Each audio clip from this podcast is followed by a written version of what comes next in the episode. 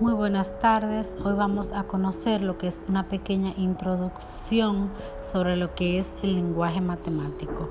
Primeramente, una de las razones que dificultan el aprendizaje de las matemáticas es porque se expresan en un lenguaje especial, que es un dialecto del lenguaje natural de las matemáticas, que en nuestro caso es el castellano.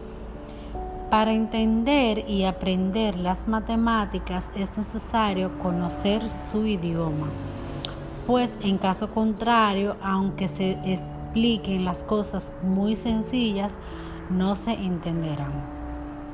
Las matemáticas primeramente fueron utilizadas como un método de medida de las circunstancias y acontecimientos físicos sin embargo, con el desarrollo de estas operaciones y diversos sistemas matemáticos, se cree haber sobrepasado el simple método de medida para convertir las matemáticas en un lenguaje de expresión y demostración con el cual podemos averiguar toda la realidad física.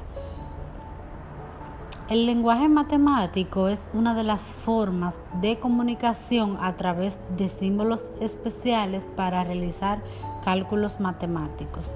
A continuación veremos algunos ejemplos expresados en el lenguaje matemático. Por ejemplo, ejemplo número uno, en el lenguaje natural no se utiliza el cero como número. Otro es que en el lenguaje natural sumar es aumentar y restar es disminuir. En el lenguaje matemático, sumar es aumentar o disminuir si se suma un número negativo. Cuando se dice que un número en el lenguaje natural se refiere a un número cualquiera, mientras que en el lenguaje matemático se refiere a todos los números en general. En el lenguaje matemático, una curva simple es una curva que no se corta a sí misma, aunque su forma sea extraordinariamente complicada.